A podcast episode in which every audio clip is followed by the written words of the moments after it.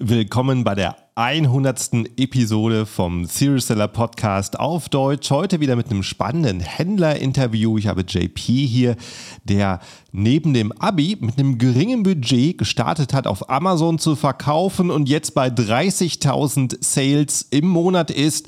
Er macht siebenstelligen Umsatz im Jahr und das mit seinen Produkten, die er überall auf Amazon in Europa, in den USA verkauft und jetzt aktuell den Eintritt in den nächsten großen Marktplatz plant.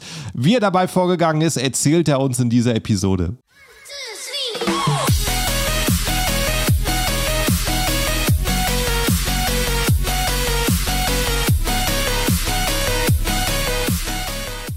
Hallo zusammen und willkommen beim Serious Seller Podcast auf Deutsch. Mein Name ist Markus Mokros und das ist die Show, in der wir alles um Amazon FBA Private Label besprechen, was uns Händler auf Deutsch gesagt ernsthafte Umsätze generiert. Daher auch der Name der Show Serious Seller Podcast auf Deutsch. Und hallo, liebe Zuhörer, willkommen zu einer neuen Episode und ganz herzliches Hallo an meinen Gast heute, JP. Wie geht's dir? Moin, Markus. Soweit, so gut. Und dir? Sehr, sehr gut. Sonne strahlt mir ins Gesicht. Und äh, wie ist bei dir? Was hast du für eine Tageszeit? Also, ich bin gerade auf Bali und ähm, ja gut, ich habe tatsächlich mein Hotelzimmer noch nicht wirklich heute verlassen, aber ich gucke gerade raus. Ja, wie immer gutes Wetter. Schön. Schön. Ja. Wie ist das ein Kurzurlaub auf Bali oder äh, bist du da gerade länger?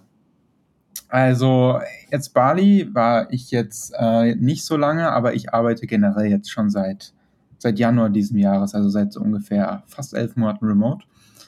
Und mhm. ähm, Genau, also mir gefällt es eigentlich recht gut so, der Lebensstil, Reisen und ähm, quasi mein Geschäft dabei machen. Also Amazon. Schön. Machen. Schön, dass es äh, also hier und da immer wieder einen Gast gibt, der es beweist, dass es auch geht, Amazon von unterwegs zu machen.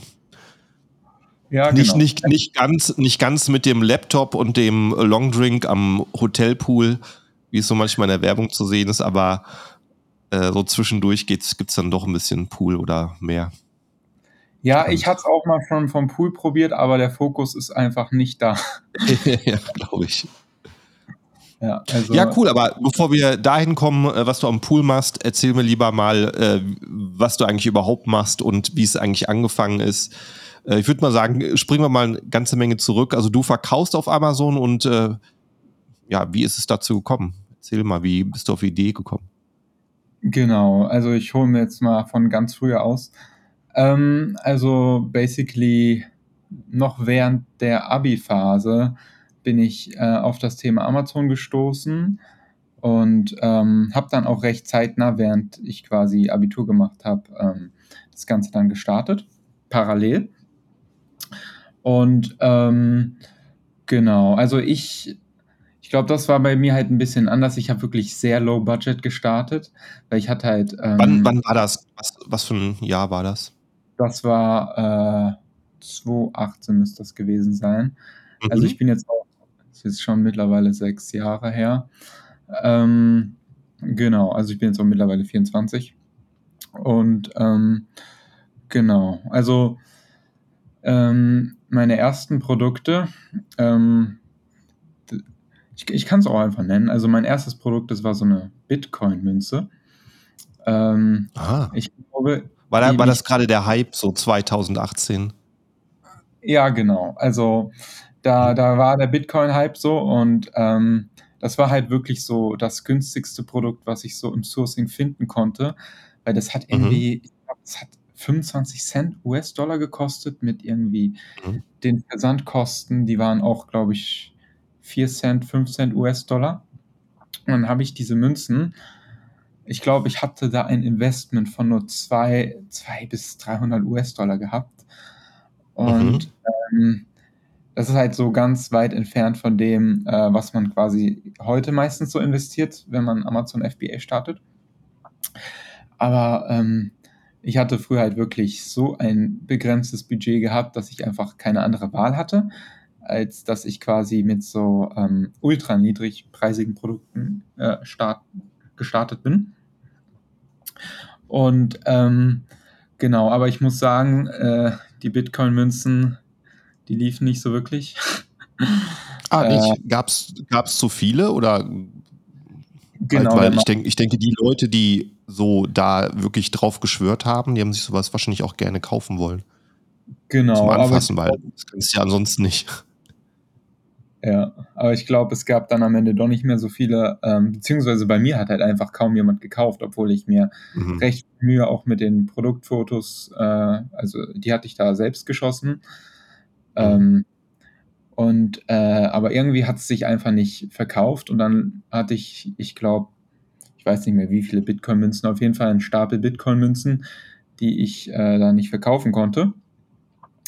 Und ähm, genau, dann habe ich halt weiter überlegt, was kann ich sonst noch machen. Und meine Auswahl an Produkten war halt wirklich eingeschränkt, weil ich, ich hatte halt mhm. einfach nicht viel Geld gehabt. Und ähm, genau, dann hatte ich mir gedacht, okay, ich, wenn das nächste Produkt scheitert, dann habe ich wirklich ein Riesenproblem. Weil ich meine ganzen, äh, mhm. ich hatte nicht viele Ersparnisse. wie, wie ging es denn mit, mit der Bitcoin-Münze aus? Hast du die abverkauft? Ja, die sind jetzt bei meinen Eltern irgendwo noch im Keller. Ah, die gibt es noch, okay. Ja, genau. Ja gut, spätestens, spätestens wenn Bitcoin wieder auf 100.000 ähm, Dollar geht, dann wollen Leute ja. auch wieder Bitcoin-Münzen kaufen. Ja. Und äh, was, was, was, was war denn eigentlich der Gedanke dahinter, als du da gestartet bist mit den Bitcoin-Münzen? Sollte das so ein Nebeneinkommen sein oder hast du das schon gerochen, äh, da ist mehr, ich will da was Großes starten auf Amazon langfristig? Also ursprünglich, ich habe halt so gesehen, was für ein tolles Leben die alle auf YouTube haben dass die da durch die Welt reisen und quasi online ihr äh, Geld verdienen und auch ordentlich Geld verdienen. Mhm. Und ähm, aber zu dem Zeitpunkt habe ich mir eigentlich auch nur gedacht, es wäre cool, wenn ich so 100 Euro mehr im Monat verdienen würde oder 200 Euro, weil dann wäre mein Taschengeld hätte sich verdoppelt quasi oder verdreifacht.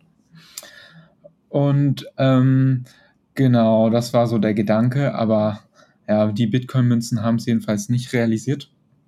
Ich habe, mhm. ich weiß ich hatte irgendwie vielleicht 30 verkauft und da hatte ich eine Marge von einem Euro vielleicht. Und das hat die Fixkosten Aha. gar nicht. So. Ja.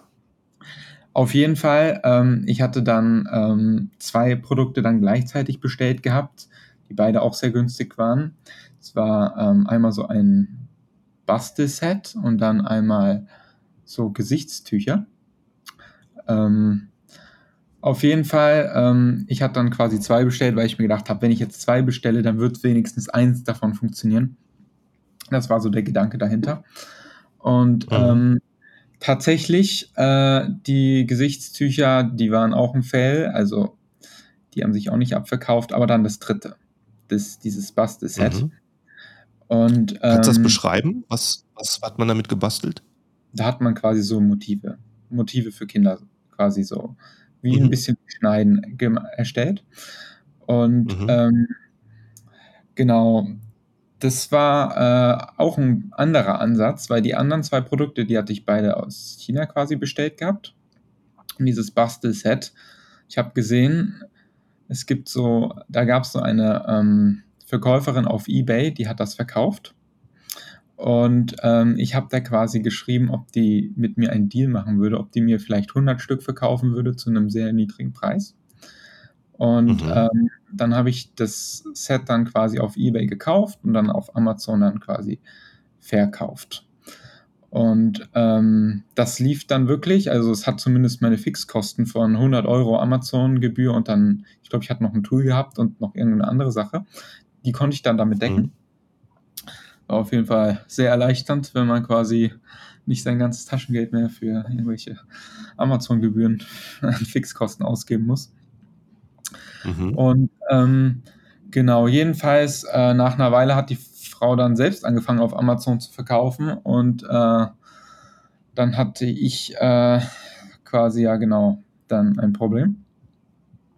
Und ähm, Genau, dann habe ich äh, wirklich sehr lange recherchiert. Also in Deutschland einen Hersteller zu finden, das ist ein Riesenaufwand. Ich wusste, die werden in Deutschland hergestellt. Woher kamen denn die anderen beiden Produkte, die Bitcoin-Münze und die Gesichtstücher? Ach, die kamen äh, beide aus China. Also genau, ich hatte die ah, halt normal. Hast du schon aus China bestellt? Genau, also ich, das, per FedEx kann man recht günstig äh, auch kleinere Mengen quasi dann, wenn es ein kleiner Artikel ist, per Luftfracht mhm. rein. Und ähm, genau, da hatte ich dann mich zum ersten Mal mit dem Thema äh, Sourcing in Deutschland beschäftigt. Und ähm, nach wirklich sehr vielen Telefonieren und ähm, Nachforschen habe ich dann quasi den Hersteller gefunden und konnte den Artikel dann weiterführen. Und ähm, genau, von da an habe ich dann halt mein Portfolio immer weiter aufgebaut, mit unter anderem Produkten, die in Deutschland hergestellt werden.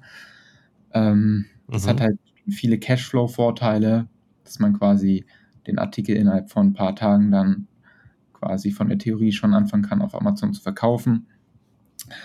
Und äh, genau, und viele Dinge wie quasi ähm, das mit ähm, Qualitätskontrolle und ähm, Labortests, das ist halt alles viel einfacher, wenn die Ware aus Deutschland kommt, als im Vergleich zu China. Auf jeden Fall. Äh, ich meine, China ist halt sehr, sehr einfach, wenn es um Lieferantensuche geht. Wie hast du es denn in Deutschland geschafft, deinen Hersteller zu finden? Also es gibt da verschiedene Ansätze. Ich meine, man kann es über Google machen. Ähm, da wird man, wenn man wirklich lange sucht, wird man da auch fündig werden. Ähm, aber dann ähm, gibt es auch noch andere Methoden, zum Beispiel über äh, ähm, DPMA. Da kannst du nach Gebrauchs- und Patenten suchen. Und ähm, mhm. wenn du quasi einen Artikel hast und bei manchen Produkten gibt es Patentschutz oder Designschutz und so weiter, dann suchst du halt, gibst du halt den Namen da ein des Artikels. Und mhm. dann manchmal taucht wirklich der echte Hersteller auf. Und dann hast du die Adresse von dem. Oder. Cool, ähm, gute, gute Technik. Ja, genau. Also da muss man halt mal kreativ werden. Da kann man nicht so, mhm. mit der Google-Suche, da kommt man manchmal wirklich nicht so weit so. Und ähm, mhm. Da, darüber habe ich wirklich einige Hersteller gefunden, über dieses DPMA. Und, ähm, und manchmal war das auch so, ich habe bei einem Hersteller angerufen und er kannte jemanden, der das vorher hergestellt hat. Aber der hat es selbst nicht hergestellt. Und mhm. so habe ich den Kontakt bekommen. Mhm. Und ähm, genau, also es hat sich dann jedenfalls weiterentwickelt. Mein Portfolio besteht jetzt wirklich zu einem Großteil aus Produkten, die in Deutschland und in Osteuropa auch hergestellt werden. Und ähm, natürlich auch Produkte, die in China hergestellt werden. Ähm, aber es ist halt Cashflow-technisch viel angenehmer und hat halt weniger Kopfschmerzen bei dem Ganzen dann. Ja. Und also dieses Bastelset, da hast du ja dann gesehen, okay, es kommt Geld rein und äh, das Ganze trägt sich. War das Produkt danach, was du nur aus Deutschland beschafft hast, das erste Produkt, was, wo du gesehen hast, okay, jetzt macht es auch Geld? Dass es äh, nennenswerte Umsätze waren? Oder wie lange also, hat es gedauert? Also genau, das Bastelset, äh, das hatte dann, äh, hat sich dann auch immer weiterentwickelt und ist auch immer besser geworden. Also ich hatte dann, ich war dann mhm. auch Bestseller und ich habe dann auch mehr Umsatz gemacht als der frühere Bestseller, weil mein Listing besser war, bessere Produktbilder mhm. und alles mehr, besser optimiert war. Und ähm, genau, und dadurch, äh, der Markt ist einfach größer geworden. Es, es gab Zeiten, als ich eingestiegen bin, da hat sich das, dieses Bastelset da irgendwie ich weiß nicht, zehnmal am Tag verkauft und zu Hochzeiten hat sich das dann, als ich Bestseller war, irgendwie 300 Mal am Tag verkauft. Also, wow, krass. Ja, also. Schön.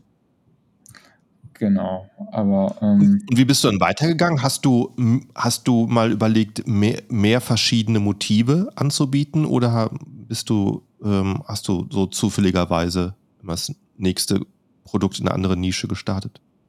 Also ich habe mich überwiegend darauf fokussiert, andere Produkte in anderen Nischen zu starten, weil mir war es halt mhm. wichtig, dass ich mich sehr schnell, sehr stark diversifiziere. Mhm. Ähm, und ähm, ich habe halt wirklich Produkte, die sind querbeet in allen unterschiedlichen Kategorien. Ich glaube, sind ich, ich glaube insgesamt zehn Hauptkategorien bei Amazon. Da sind meine Produkte drin, mhm. also darüber drin verteilt. Und ähm, genau. Äh, und wie auch in deinen Videos man es immer sieht, ich nutze halt dann auch Helium 10, 10 um die Produkte zu suchen. Ich habe ähm, über, die, über diese Software schon so viel gefunden. ich meine, mhm. man, man findet normal auch Produkte im, im normalen Alltag, wenn man so auf Amazon unterwegs ist. Aber ich finde es eigentlich nochmal besser, wenn man da so gezielt danach suchen kann. Ähm, ja. ja. Wie, wie viele Produkte hast du denn heute insgesamt? Verschiedene? Also, ich habe halt auch viele Designprodukte und die sind halt zum Teil ähm, also insgesamt sind's, ich glaube, 90 Parent ASINs, also 90 unterschiedliche Produkte. 90, wow. Mhm. Ja, aber es gibt einige, die ähneln sich dann auch. Also wirklich echte, Mhm. komplett unterschiedliche Produkte sind's dann wahrscheinlich so 40. Genau. Mhm. Und, ähm Cool. ja, und ich verkaufe Und die halt, ähm ja? Nutzt du äh, nutzt du Marken? Hast du Marken eingetragen dafür? Ja, also ohne Marken, Ja. äh, kann man's eigentlich vergessen auf Amazon und es kostet jetzt ja auch nicht Mhm. viel und ist 'n sehr sinnvolles Investment. Ja. Ähm, ja, also D wie wie viel Marken nutzt du? Weil du du hast ja gesagt, du hast jetzt sehr unterschiedliche Produkte. Hast du da Also, es verteilt sich überwiegend Marken? es verteilt sich überwiegend auf, äh, 4 Kernmarken. Mhm. Und, ähm, genau, ich meine, eine ist äh, eine Marke ist eine Cashflow, äh, Brand, die quasi ganz viele unterschiedliche Produkte hat und keinen Mhm. wirklichen Markensinn hat. Aber, ähm, ich habe Mhm. jetzt 2 Marken, die quasi schon so, äh, mit dem Ziel sind, eine wirkliche Brand draus zu machen. Ja. Mhm, cool. Genau. Und, ähm, ja, generell aktuell liegt halt auch mein Fokus sehr auf Internationalisierung. Ich, ähm, habe ungefähr vor ich glaube, jetzt sind's mittlerweile 4 Monaten angefangen, in den Vereinigten Staaten zu verkaufen. Ähm, und, ähm, das muss ich sagen, ist, glaube ich, jetzt so meine größte Herausforderung. Ähm, quasi weil es halt wirklich ein Markt, der ist so riesig. Ähm, der ist es kommt auf die Kategorie an, aber bei manchen Produkten, ähm, ist der US-Markt vielleicht nur dreimal so groß wie der deutsche Markt, aber es gibt andere Kategorien, da ist der US-Markt 30 mal so groß. Also, da drei Mhm. 30 mal so viele Verkäufe als in Deutschland. Und das ist Mhm. wirklich dann ein ich habe einen Artikel, der, ähm, verkauft da bin ich ich glaube, da genau, da bin ich in Deutschland Bestseller und ich verkaufe da 2.000 Stück im Monat. Und in USA verkauft der Bestseller, ich glaube, das waren 55 oder 60.000. Also, da war dieser. Multiplikator von 30. Wenn ich mir da 'n Stückchen abschneide Mhm. von dem Kuchen, wäre schön. Beziehungsweise ist Ja, aktuell richtig. Ja. Und we wenn du jetzt solche Pläne hast, dann, äh, arbeitest du jetzt auch mit anderen Budgets. Wann hat's denn angefangen, dass du das erste Mal so für für 'n vierstelligen Betrag bestellt hast? Weil du hast ja gesagt, anfangs hast du's aus'm Taschengeld finanziert. Ja, genau. Also, ich sage es mal so, am Anfang hatte ich dann mein Bastelset und danach kamen dann noch so Schnüre für so Luftballons. Und mit diesen Schnüren, die haben dann auch wirklich Gewinn gemacht. Die hatten dann, ich glaube, im Mhm. 1. Monat, als ich die verkauft habe, 400 € an, äh, Gewinn gemacht. Und, ähm, ich habe dann quasi das Geld dann immer zusammengehalten und dann immer nachbestellt, nachbestellt. Und nach dem 1. Jahr hatte ich dann schon wirklich 'ne gute Summe zusammengespart, sodass ich dann auch später Mhm. Produkte aus China dann bestellen konnte, wo es dann auch mit der Herstellersuche etwas einfacher war. Ja. Mhm. Also, hast du's praktisch alles aus deinen Gewinnen refinanziert und Genau, alles gewachsen? Gewinn refinanziert, ähm, und organisch halt gewachsen. Also, da es ist halt dafür auch langsamer. Manche schaffen das, was ich habe, in 'nem Jahr. Wenn die mit Krediten und ganz Mhm. viel Fremdkapital arbeiten, können die das so schnell hochziehen. Aber ich bin halt so 'n bisschen risikoscheuer. Deswegen bin ich auch Mhm. ich hatte jetzt auch nicht so viel Geld und ich war trotzdem, auch wenn's nicht so viel war, sehr risikoscheu. Und, ähm, genau, dadurch hat's bei mir dann halt länger gedauert. Also, ich meine, es Mhm. äh, sind schon echt viele Jahre jetzt vergangen. Ähm, aber ich meine, ich bin eigentlich zufrieden so, wie es jetzt gelaufen ist. Genau. Ja. Cool. D äh, wann äh, ja, wann wann bist das wann hast du das erste Mal außerhalb Deutschlands verkauft? Welches Land war das? Also, es das war, als ich Pan-EU gestartet habe. Äh, das war dann quasi Mhm. Frankreich, Italien und Spanien, ähm, zusammen automa automatisch dann. Und, ähm, genau, die sind die laufen eigentlich auch ganz gut, aber, ähm, genau, wichtigster Zweitmarkt, äh, schon nach diesen 4 Monaten ist bereits die USA. Die USA hat Pan-EU schon überholt. Glaube ich. Und, Ja. ähm, obwohl ich in Pan-EU jetzt schon, ich glaube, seit 1,5 Jahren fast verkaufe. Und ähm, da liegt jetzt auch der volle Fokus, äh, quasi in den USA zu expandieren, sodass quasi mein deutscher Markt unwichtig wird. Dass das nur ein ganz kleiner Player in dem ja. Ganzen ist. Dass quasi der Hauptfokus auf den USA ist und ähm, genau, weil dann ist auch, ich glaube, in Deutschland gibt es halt aktuell auch so ein bisschen mit äh, Rezession und äh, die Nachfrage geht so zurück. Und wenn man quasi richtig im Ausland expandiert und quasi dann in den USA das gut läuft, dann ist es auch mhm. alles so wild, wenn in Deutschland quasi so ein bisschen die Nachfrage zurückgeht oder selbst wenn es kein Wachstum mehr gibt, dann mhm. kann man das sehr, sehr gut ausgleichen und dann noch weiter wachsen, obwohl in Deutschland quasi äh, es kein Wachstum mehr gibt. Ja. Und ähm, verkaufst du jedes Produkt in jedem Land oder hast du auch irgendwann mal angefangen, speziell für ein Land ein Produkt auf den Markt zu bringen? Also darüber habe ich jetzt wirklich schon gedacht, weil wenn, wenn man mal wirklich mit Helium 10 in die Vereinigten Staaten reinschaut, mit äh, der Produktsuche, mhm. dann wird man sehen, die, die, die Listings da, die sind zum Teil so viel schlechter und es ist halt zum Beispiel von den Detailseiten her nicht so kompetitiv. Aber da muss man sehr gut mhm. aufpassen, weil die, die Marketingkosten, die PPC-Kosten, die sind Wahnsinn da. Also ich muss Aha. sagen, also, ja. aktuell, ich habe wirklich sehr mit der Marge in den USA zu kämpfen, aber ich denke, ich kann das noch gut in den Griff bekommen, äh, umso mhm. größer ich da werde. Ähm, aber äh, das sollte man auf keinen Fall unterschätzen, weil da gibt es wesentlich höhere Klickpreise und um da den Markt wirklich zu durchdringen, um da wirklich auf Seite 1 zu kommen, da muss man viel höhere Budgets einplanen. Äh, mhm. also wenn ich jetzt aktuell auf die äh, PPC-Abrechnung schaue, da ja, ist nicht mehr so happy, ne? Aber eigentlich sonst mhm. recht zuversichtlich in den Vereinigten Staaten, genau. ja. ja. Und mach, machst du eine PPC-Kampagnen selber? Also genau. Also ich, also dadurch, dass ich ähm, ich habe es eigentlich bei mir recht gut organisiert äh, in, im Seller Central. Ich habe da sehr guten Überblick, trotz dass ich so viele Asins habe. Äh, ich habe da so mein wöchentliches Ritual, dass ich da vier Stunden alles komplett durchoptimiere, manchmal auch ein bisschen länger. Oder manchmal, okay, es wurde mittlerweile noch länger, also ich glaube, letztes Mal waren es mehr als sechs Stunden.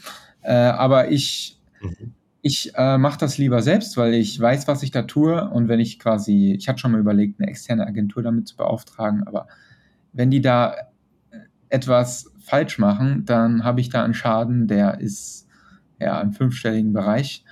Äh, und mhm. das ähm, Risiko will ich dann lieber nicht eingehen. Ja. Genau. Ja, klar, wenn du der Typ bist, der sich das selbst aneignen kann, hat wahrscheinlich niemand so hohes Interesse, äh, das zu optimieren wie du. Ja, genau. Ich glaube, ich habe da, also wenn man selbst als Amazon-Seller seine Werbung macht, da hat man eine gewisse andere Motivation, denke ich mal, als ähm, ja. Aber ich muss sagen, PPC-Agenturen haben auch ihre Berechtigung, weil wenn man heutzutage jetzt neu reinstartet und gar keine Ahnung von ähm, PPC hat, dann macht es vielleicht dann doch Sinn, eine Agentur dafür zu beauftragen, aber da muss man dann auch gut aufpassen, wen man da mhm. beauftragt. Mhm. Ähm, aber wenn man es selbst kann, dann ist es natürlich immer am besten, ja. Ja. Genau. Und, und in wie vielen Ländern verkaufst du jetzt insgesamt? Also, das ist äh, Pan-EU plus die Vereinigten Staaten. Ähm, also, mhm. das ist ja dann quasi fünf Länder und dann halt Niederlande und diese ganzen kleinen Länder da in Europa. Ich würde die jetzt mhm. eigentlich nicht zählen, weil die sind jetzt nicht so umsatzstark. Ähm, aber mhm. ich plane auch langfristig da noch weiter zu gehen. Also, Japan fände ich sehr interessant. Ähm, und das fände ich auch gar nicht mal so abwägig. Weil wenn man mal überlegt, wenn ich in die USA verkaufe, das Schiff fährt von China in die Vereinigten Staaten. Das dauert so 30 Tage. Mhm. Aber wenn es nach Japan fährt, das ist, glaube ich, so eine Woche ungefähr. Also man sitzt Aha. da quasi neben der Quelle. Ja. Und ja. Ähm, deswegen und der japanische Markt ist halt auch, das ist die drittgrößte Volkswirtschaft der Welt. Und ähm, das ist eigentlich sehr, sehr sinnvoll, denke ich, wenn man da irgendwann dann auch startet. Deswegen habe ich das auch auf meinem Ähm, genau, aber ich habe gehört. Ich habe jetzt äh, im letzten Podcast, der ist noch nicht rausgekommen, aber aufgenommen, äh, mit Michael gesprochen. Für den ist Japan, glaube ich, der stärkste Marktplatz, wo er ähm. die, die meisten Bestseller-Produkte hast, die meisten Umsätze macht. Das äh, war ganz, auch ein, ganz überraschend zu hören. Ja. Ja, genau. Also, ähm, dann gibt es halt auch noch Und Indien. Wie, ja. Ah, ja, klar. Genau. Und äh, denkst du, deine Produkte, die du jetzt anbietest, ähm, immerhin funktionieren die ja auch in Amerika, wie es sich anhört, äh, werden die auch in Japan und in Indien funktionieren? Also, ähm, zumindest in den USA liefen auch nicht alle Produkte. Ich habe quasi meine zehn äh, Bestseller und die auch für den Markt passen ausgewählt gehabt und mhm. die quasi dann ähm, genau mit denen dann dort gestartet. Und dasselbe würde ich dann auch mit äh, Japan machen. Also ich würde dann auch da eine, ich habe schon eine Recherche gemacht zu einzelnen Produkten ähm, mhm. und schauen, was quasi sich dort lokal bereits ganz gut verkauft und die würde ich dann quasi rüberziehen und ähm, mhm. genau schauen, wohin das Abenteuer weitergeht, wenn man so überlegt. Ja. Und wie war es für dich, in Amerika Fuß zu fassen? War das kompliziert? Ähm, weil da gibt es ja dann ein paar Registrierungen, Anmeldungen, die man machen muss. Manche gründen eine LLC dort. Wie bist du vorgegangen? Genau, ich habe eine separate GmbH, die verkauft in den USA. Und mhm. ähm, also ich muss sagen, es war schon ein großer Aufwand, äh, das Ganze wirklich konform aufzusetzen. Genau, man muss in den einzelnen Staaten jeweils melden sollte man sich mhm. jedenfalls auf, auf jeden Fall einen Berater äh, zur Seite nehmen und mhm. äh, damit man das dann alles korrekt aufsetzt. Aber ähm, also der ganze Prozess hat sechs Monate ungefähr bei mir gedauert, ähm, Aha, bis ich dann okay. äh, anfangen konnte zu verkaufen. Okay, es war vielleicht sogar noch ein bisschen länger, acht Monate eher. Ich habe so im Januar mhm. dann gestartet, mit den, das Ganze vorzubereiten und ich habe dann quasi, genau, jetzt vor vor vier Monaten dann angefangen zu verkaufen. Und ähm, man sollte auf jeden Fall äh, genau direkt auch große Mengen dann bestellen in, in China, die dann quasi rübergeschifft werden, damit quasi dann nicht out of stock geht, wenn man dann in den USA auch ankommt und sich das dann entsprechend verkauft. Aber ähm, mhm. ist natürlich auch gewisses Risiko. Ich habe einige Produkte von meinen zehn Produkten, die verkaufen sich gar nicht in den USA. Ich weiß noch mhm. nicht, was ich mit denen mache, ob ich die in die Vernichtung gebe. Ähm, und das ist dann natürlich auch ein Schaden, der ist mehrere Zehntausende Euro. Aber ähm, mhm. wenn man quasi ein paar Artikel von diesen äh, paar Artikeln, die man rüberbringt, hat, die gut laufen, dann können die das schon finanzieren, wenn man da ein paar Zehntausende in den Sand setzt. Äh, mhm. ja. Genau. Ja, klar, man kann es man kann es nur ausprobieren. Weiß es jetzt im Nachhinein denn, äh, woran es liegt oder auf was du nächstes Mal achten würdest, wenn du das nächste Produkt wählst? Das ist echt schwer zu sagen. Also bei mhm. manchen Produkten würde ich sagen, ich habe es einfach mit den Werbekosten nicht geschafft, weil die Gebote von den mhm. anderen waren so hoch. Ich hätte da ein A-Cost gehabt, der wäre irgendwie 200 bis 300 Prozent gewesen. Mhm. Und ähm, es macht ja keinen Sinn, wenn ich 30 Euro zahle, damit jemand ein 10 Euro Produkt von mir kauft. Ähm, mhm. Also das war schon extrem, muss ich sagen. Deswegen äh, weiß ich auch noch nicht ganz, wie ich da vorgehe mit den Produkten. Aber prinzipiell, ich würde sagen, ist es halt auch ein bisschen Glücksspiel. Wenn man 10 Produkte rüberschickt, dann gibt es vielleicht ein, zwei Produkte oder drei Produkte, die laufen. Und mhm. ähm, wenn die gut laufen, dann finanzieren die auch die restlichen Produkte den Schaden, der da entstanden ist. Ähm, man sollte auf jeden Fall divers aufgestellt sein, wenn man rübergeht.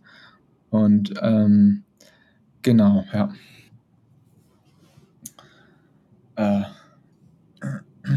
Und wenn du es heute nochmal noch mal vor der Wahl stehen würdest, würdest du gleich in Amerika starten, weil mehr Potenzial ist, oder würdest du sagen, es war ein guter Weg, äh, in Deutschland zu starten, um es zu üben? Ja, das ist eine gute Frage. Ähm, ich muss sagen, also in den USA, also heutzutage ist der deutsche Markt wirklich sehr kompetitiv. Jeder hat extrem gute mhm. Produktfotos, alles ist perfekt bei den meisten. Und ähm, in den USA würde ich sagen, ist das nicht so. Da gibt es viele Leute, die haben grottenschlechte Listings. Ähm, aber auf der anderen Seite sind die Werbekosten halt viel, viel höher in den USA. Aber der Markt ist auch viel größer so. Deswegen, ähm, also ich denke, zum Einsteigen ist Deutschland dann doch einfacher so. Man muss halt darauf achten, dass sein Listing recht gut, dass das eigene Listing recht gut ist, damit man wirklich auch so ein bisschen eine Chance hat hier im Wettbewerb. Aber insgesamt die Hürde, würde ich sagen, ist in Deutschland geringer. Du brauchst zumindest mhm. weniger Kapital. Ja. Was, was, die, was die Listings angeht, ja, das ist mir in der Amerik amerikanischen Verkäufergruppe aufgefallen, hat jemand stolz sein erstes Produkt gezeigt, was irgendwie so ein äh, besonders schweres Kuscheltier war, damit Kinder besser schlafen. Und mhm. die Fotos hat der Händler selber gemacht mit seiner Tochter. so sahen die auch aus. War ich echt sehr überrascht. Äh, vor allen Dingen, dass die anderen in der Gruppe ihn beglückwünscht haben, aber niemand wirklich die Fotos kommentiert hat. Ähm, es, vielleicht war es jetzt ein reiner Zufall, aber äh, ja, ich bin, ich muss vielleicht mal nochmal suchen, ob er die Teile da auch verkauft mit den Bildern. Weil wenn du das so sagst, dass äh, der, der Anspruch in Deutschland höher ist, dann ist es halt äh, eben eine ähnliche Erfahrung. Also ich, ich muss sagen, äh, also ich, hab, ich habe ähm, schon echt viel in den USA gesehen, aber wirklich manche Listings. Ich weiß auch nicht, was die mhm. sich dabei denken, wenn die die Fotos machen. Aber äh, ja, ist wirklich manchmal schon lustig, so was man da sieht. So.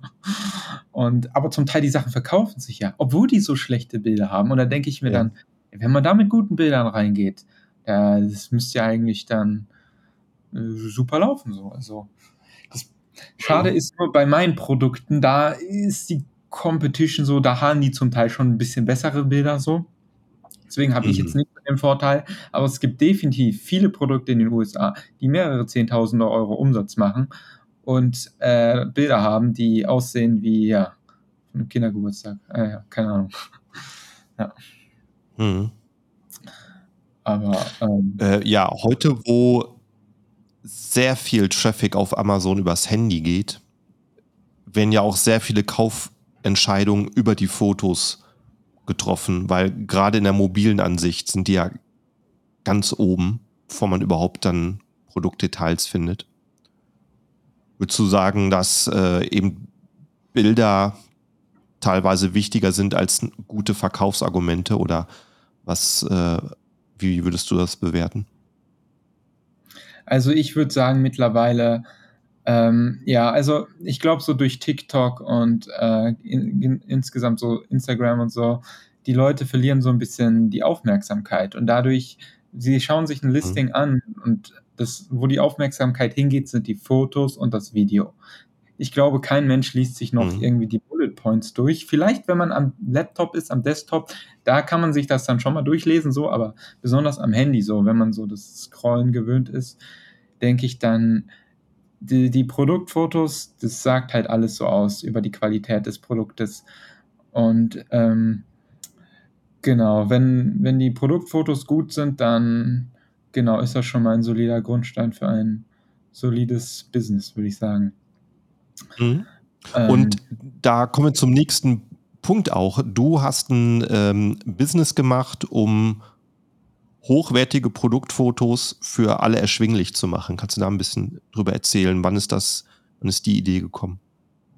Also genau, also also genau, ich habe jetzt quasi zu meinem Haupt-Amazon-Geschäft quasi jetzt noch ein zweites Business, das ähm, Produktfotos erstellt, aber zu erschwinglichen Preisen.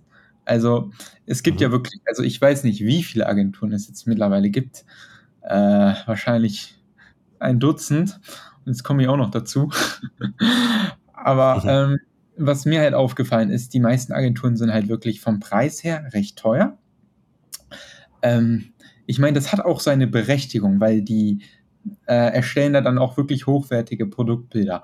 Aber es gibt dann halt wirklich ja auch einige Leute, die nicht so das Budget dann dafür haben. Und mhm. Hier ist halt quasi so meine Idee dann gekommen, so dass ich quasi auch sehr gute Produktfotos erstelle. Also mein Team erstellt die, ich erstelle jetzt nicht mehr. Aber, ähm, aber das zu einem Preis, der halt dann wirklich bezahlbar ist, besonders auch für Anfänger oder für Leute, die jetzt zum Beispiel sehr viele Produkte haben, wenn man so 100 unterschiedliche Asens hat und die verkaufen sich alle so lala, da aber den ganzen Katalog erneuern möchte, dann, dann könnte ich zum Beispiel, da, da könnten die dann quasi bei mir dann ansetzen, weil es, mhm. ich glaube, so ein paar tausend Euro pro Set an Produktfotos könnte man sich dann nicht so leisten, wenn man quasi als Anfänger ist oder extrem viele Produkte hat. Mhm. Und ähm, genau, ich kann auch so ein bisschen erzählen, wieso die Idee kam, dass ich jetzt äh, ja. Produktfotos mache. Also ursprünglich, ähm, ich hatte einen Grafiker geheiert, der mich quasi ähm, dabei unterstützt hatte, weil ich hatte die früher selbst gemacht, die Produktfotos. Mhm. Das hat sich dann immer weiterentwickelt, dass ich es mir leisten konnte, noch mehr Leute zu heiern. Und ähm, die haben halt jetzt meinen ganzen Amazon-Produktkatalog komplett schon durchgebaut, durch, durchge, durch, also die Fotos alle schon durchgemacht die wären jetzt quasi arbeitslos, kann man sagen. Ich könnte jetzt quasi, also mhm. quasi alle entlassen jetzt, weil es, ich mache keine neuen Produkte, ich expandiere nur noch international. Und da habe ich mir halt mhm. gedacht, okay, wenn ich jetzt quasi ein Team habe, das, ähm, weil es remote ist in Südostasien, wo es wirklich sehr günstig ist, da, dadurch kann ich wirklich ähm, die Produktfotos wirklich so günstig anbieten. Ähm, wenn ich jetzt einmal diese Chance habe, dann könnte ich es jetzt quasi vielleicht auch anderen Leuten anbieten, die vielleicht ein geringeres Budget haben und sich jetzt nicht so eine teure Agentur leisten können, dass ich quasi für die dann auch so einen Service anbiete. Ähm, genau, dass die dann auch quasi äh, an, am Amazon Game partizipieren können. Mhm. Genau. Und, okay, ähm, hast, hast du halt einfach das System schon aufgebaut und gemerkt, ja, jetzt wäre es eigentlich schade, es ungenutzt zu lassen und sozusagen genau. eine Business-Idee draus gemacht. Ja, genau. Also ich kann auch sagen, wie das abläuft. Ähm, das ist halt anders als bei konventionellen äh, Fotografen. Also bei standardmäßig schickt man ja so sein Produkt an einen Fotografen, der macht davon Fotos, bearbeitet die stark und dann sind sie fertig. Und bei mir wäre das halt mhm. quasi dann so. Ähm, ich erhalte quasi, ähm, also der Kunde würde quasi jetzt mit seiner Handykamera Fotos von dem echten Produkt bei sich am Schreibtisch kurz machen. So einfach nur so 10 Sekunden Fotos, so ganz kurz, damit wir wissen, was das für ein Produkt ist. Weil wir erstellen dann 3D das Produkt, äh, also ein 3D-Modell von dem Produkt, das so realistisch aussieht. Mhm. Das ist noch realistischer, als wenn es mit einer Kamera aufgenommen wäre. Und ähm, das photoshoppen wir dann in quasi so Stockbilder rein und ich würde sagen, mhm. das Ergebnis, das kann schon wirklich schon so ein bisschen mit so ein bisschen teureren Agenturen dann konkurrieren, obwohl es komplett digital von, ich will nicht sagen unterbezahlten, aber von den Kosten her niedrigen Personal in Südostasien, also wir sind überwiegend in Bangladesch ja. und aber anderen Ländern, äh, es kombiniert quasi so beides. Ich möchte halt gute Qualität abliefern zu einem recht guten mhm. Preis. Und ähm, genau, ich meine, wenn man quasi ein hohes Budget hat, dann macht es vielleicht schon Sinn, zu so einer High-Price-Agentur zu gehen. Aber wenn man quasi dann äh, ja, niedriges Budget hat, dann gibt es jetzt auch mein, meine kleine, oder nicht kleine, aber meine günstige Agentur auch noch als Lösung. Ja, ja, finde ich äh, sehr, sehr unkonventionell, habe ich so noch nicht gehört, dass ähm, ein paar Handybilder ausreichen, um dann hochwertige Produktbilder daraus herzustellen. Und das öffnet ja auch dann irgendwie viele Möglichkeiten. Ne? Wenn ich zum Beispiel gerade mein Produkt ähm, produzieren lasse und es ist noch in der Produktion und die ersten ähm, Einheiten sind vielleicht schon vom Band gekommen. Normalerweise könnte ich dann vielleicht entweder sagen, okay, ich warte, bis das Ganze in Europa ist und äh, dann nehme ich eine Einheit raus und schick's zum Fotografen, dann warte ich, bis die fertig werden oder ich habe es eilig und lasse per Express UPS für, weiß nicht, 100, 150 Dollar ähm, ein Stück zum Fotografen schicken, dass der loslegt. Aber bei dir könnte ja der Hersteller selber mit dem Handy hingehen, ringsrum die Fotos machen, dir schicken und du machst dich ans Werk und äh, machst die Produktfotos. Genau, so läuft das. Wir sparen quasi den kompletten Versand, die ganze Zeit, mhm. die da verloren geht und auch der Aufwand. Das ist quasi, man nicht das Produkt nehmen muss, verpacken muss, zur Post fahren muss und dann, dass es zurückgeschickt wird und so weiter. Und das ist halt einfach so viel effizienter, als wenn man das quasi so mit dem physischen, echten Produkt machen würde. Und, ja. äh, und dann auch noch so viel kostengünstiger, weil dadurch kann die Arbeit dann ins Ausland verlagert werden. Wo, mhm. ja, wie gesagt, das halt schon Ticken günstiger ist. Und ich habe nicht ohne Grund alle meine Produkte auf diese Art und Weise machen lassen, weil es kostet mich fast gar nichts. Und ja. dann denke ich mir auch so, gerade so zu sehr niedrigen Preisen die Conversion steigern, das mache ich, nehme ich gerne mit. Und ja gut.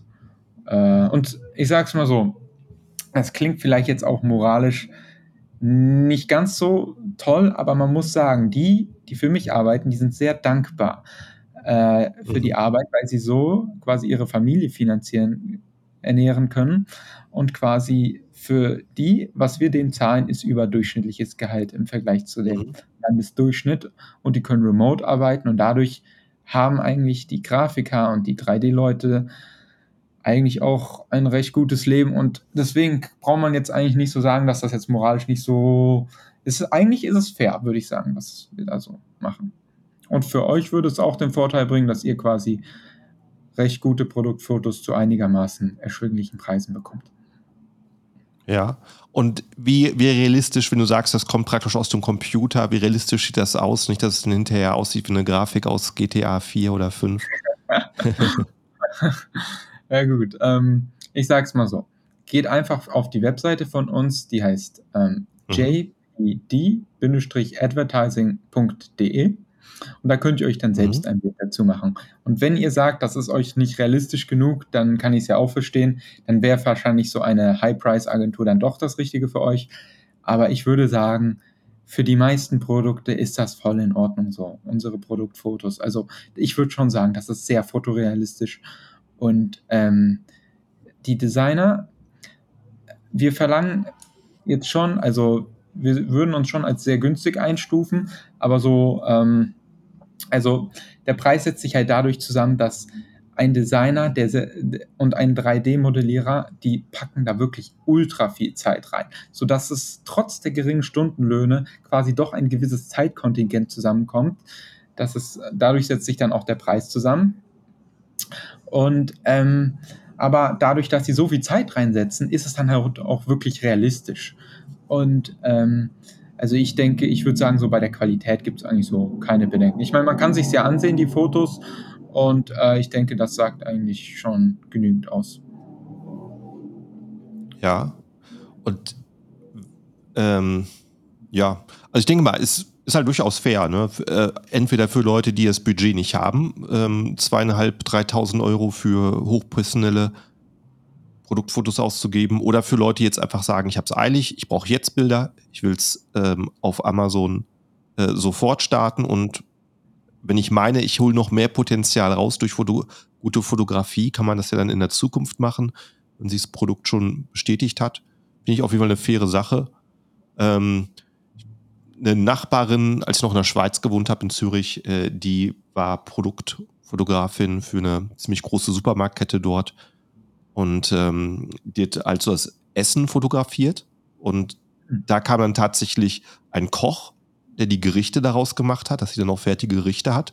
Und dann eine Foodstylistin, die die Teller bestückt hat von dem, was der Koch gekocht hat und sie jetzt dann abfotografiert. Und dann geht's dann noch an Grafiker, die dann noch die Schriften rausmachen. Also da kommst du wahrscheinlich mit äh, vierstellig gar nicht mehr hin wenn du, ja. wenn du so einen Aufwand machst. Aber von daher gibt's ja dann auch für, ähm, ja, für jedes Niveau äh, sicherlich seine Zielgruppe. Und ja, wenn ich da für einen kleinen Preis schon sehr, sehr weit komme, ist das ja auf jeden Fall ein sehr, sehr, sehr interessantes Angebot, was man sich mal angucken sollte. Genau, also ich sehe es auch so. Ich meine, ähm, jeder hat unterschiedliche Bedürfnisse. Wenn es ein Produkt ist, das sehr teuer ist und sich oft verkauft, dann würde ich auch sagen, dann kann man viel investieren in Produktfotos und dann zu einer mhm. teuren Agentur gehen. Aber so bei so Standardprodukten oder wenn man anfängt oder wenn man viele Produkte hat oder wenn man es wirklich ultra schnell haben möchte, dann äh, äh, nehmen wir euch gerne willkommen an. und äh, genau. Also ja. den, den Link tue ich nochmal in die Beschreibung hier vom Podcast. Das, äh, wer es gerade nicht mitbekommen hat, findet den auf jeden Fall im Text. Und du hast gesagt, du wolltest nochmal einen äh, Bonus raushauen für die Zuhörer hier. Genau, auf die niedrigen Preise, die wir aktuell schon haben, bei uns auf die Produktfotos, äh, gibt es dann für euch auch nochmal einen Rabatt. Also 5% können wir euch noch geben. Ich meine, ich muss irgendwie auch noch über die Runden kommen, dass die Leute da äh, bezahlt werden. Aber äh, 5% sind noch drin. Ähm, genau, ihr müsst einfach nur sagen, äh, dass ihr quasi von Markus kommt und äh, dann gibt, bekommt ihr auch noch den Rabatt für äh, noch geringere Kosten für euch. Also hast du, hast du ein Textfeld, wenn du die Fotos bestellst, wo du es dazu schreiben kannst oder wie wird es? Also in, in dem Kontaktformular, äh, da könnt ihr mhm. das dann einfach angeben. Und äh, genau, da kann man das dann reinschreiben. Und äh, genau, dann wissen wir auch Bescheid und dann kriegt ihr den Rabatt, ja. Genau. Ja, cool. Das, ähm, da sagt doch keiner Nein zu 5%. Ähm, und was, was bekomme ich dann genau? Weil ich kenne auch so Budget-Fotografen, die geben sehr günstig irgendwie sieben Bilder auf weißen Hintergrund. Was kann ich bei dir erwarten? Also das ist genau das, was wir nicht machen, nämlich keine Budget-Fotografie. Mhm. Wir machen äh, gute ja. Fotos. Und das sind dann äh, wirklich ja. ähm, ich, also so Produktfotos, wo man die Produkte in Action sieht, also wie sie angewendet werden, wie sie vielleicht auf einem äh, Tisch mit anderen Dingen sind und äh, wo halt so die Features gezeigt werden, die Vorteile von dem Produkt. Und ähm, ja meistens, also wenn ihr euch die Produktfotos auf unserer Seite anseht, ist da auch immer nur so ein kleiner Text, weil die meisten Kunden, die wollen nicht viel le lesen, die wollen einfach nur sehen, was, ja. was der Vorteil ist, was der Kernvorteil ist und wie es dann angewendet wird. Und ähm, wir haben dann auch zum Teil auch also äh, Vergleichstabellen oder noch so Feature-Grafiken. Es ist auf jeden Fall gute Qualität, also, also ich würde sagen gute Fotos äh, und jetzt nicht irgendwie von so einem Fotografen, der da irgendwie, ich weiß nicht, genau auf weißen Hintergrund, so dass es ja. ja. Also ihr, ihr, stellt die frei und packt die auf einen, auf reale Bilder drauf, in ein reales Szenario, was zum Produkt passt. Genau, also die werden jetzt, also die sind, die werden gerendert und dann sind die quasi schon äh, ready to go. Und dann werden die reingefotoshoppt ja. in die Fotos und ähm, Genau. Also ich bin tatsächlich jetzt auch nicht mehr so richtig drin in der Materie. Äh, ich habe quasi so meinen äh, Geschäftspartner und der, äh, der redet auch mit denen zum Teil in seiner lokalen mhm. Sprache.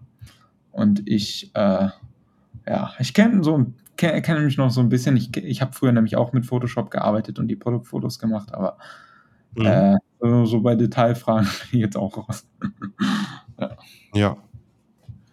Und äh, wenn, ich, wenn, wenn ich das Ganze jetzt buche, habe ich da Einfluss drauf, dass ich sage, hey, das Thema stelle ich mir bei den Hintergründen vor, irgendwie Outdoor oder äh, eine Szene im Haus und ich möchte vielleicht die und die Texte werden mir besonders wichtig in den Bildern zu haben. Habe ich da gestalterischen Möglichkeiten mitzuwirken? Genau, also ihr kriegt dann so eine PDF-Datei und da könnt ihr dann auch quasi dann angeben, was das Produkt ist, wie es funktioniert, ob ihr irgendwelche Wünsche habt und die Grafiker werden dann alles tun, um das für euch umzusetzen. Ähm, und also wir versuchen wirklich, also gute Qualität abzuliefern. Der einzige Grund, wieso wir günstig sind, ist wirklich nur, weil die Grafiker und die Renderer alle in den südostasiatischen Ländern sind. Aber sonst versuchen mhm. wir wirklich gleich zu sein. Und sieht man den Preis auf der Homepage oder muss man mit jemandem telefonieren? Also wir haben jetzt, äh, wir wollen ja auch recht transparent sein, deswegen ihr könnt die Preise ja. auch auf unserer Homepage sehen. Bevor ihr uns überhaupt kontaktiert, wisst ihr schon, was es ungefähr kostet. In manchen Fällen, wenn ein Produkt wirklich ultra komplex ist, kann es sein, dass wir ein bisschen mehr wollen, aber das ist auch nicht die Welt. Und aber in den meisten Fällen mhm. ist es ja nicht so der Fall. Und äh, genau, das ist es so. Genau. Cool. Ähm, ja, Sa sag nochmal den Link. Genau, äh, JPD, also JPD, advertising.de. Ja. Genau. Cool. Tue ich in die Shownotes rein. Und was steht bei dir jetzt noch so an? Was sind so die die nächsten Vorhaben? Du sagst keine neuen Produkte. Ist es dann Japan oder? Genau, ich plane dann, äh, also Japan, ich habe jetzt noch nicht so viele Steps dafür äh, schon vorbereitet, aber das wäre schon so der nächste Gedanke, mhm. USA weiter auszubauen. Und ähm, ja, ich bin halt aktuell schon, also ich werde jetzt auch übermorgen Bali dann verlassen. Ich gehe dann nach Indien. Mhm. Und äh, genau, ich mache dann jetzt auch noch mal ein bisschen durch die Welt, ein bisschen noch mal reisen. Äh, genau. Ja. Cool. Und äh, bist du in, bist du in Hotels oder ähm, bringst dich auch schon mal in Airbnbs unter? Also äh, ich bin eigentlich, ich glaube, ich habe noch nie ein Airbnb gebucht, deswegen ich bin eigentlich nur in Hotels. Aha. Äh, kann okay. man halt besser fokussiert arbeiten und ähm, mhm. ist halt dann stimmt. genau praktischer. Ne? Also ja.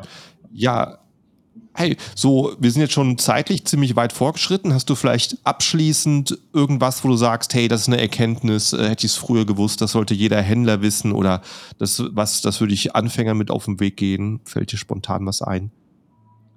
Ähm, ich kann nur sagen, äh, vergesst die USA nicht. Äh, mhm.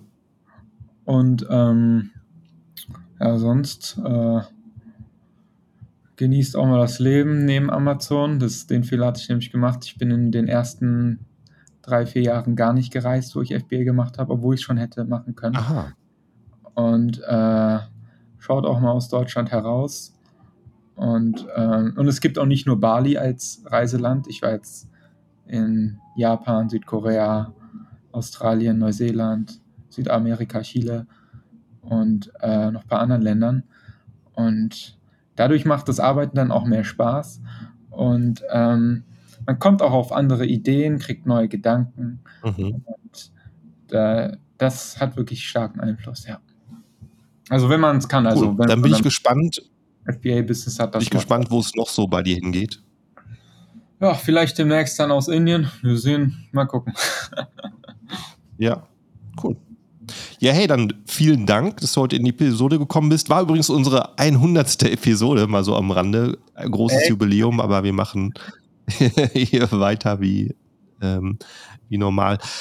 Äh, ja, in dem Sinne, dann vielen Dank dir, an die Zuhörer. Vielen Dank fürs Zuhören. Wenn du noch nicht folgst, klick auf Abonnieren, Folgen, Subscriben, wie es auf deiner Podcast-App heißt, damit wir uns auch nächstes Mal wiedersehen. Und dann sage ich ja, ähm, großartige Woche dir. Ciao, ciao. Ja.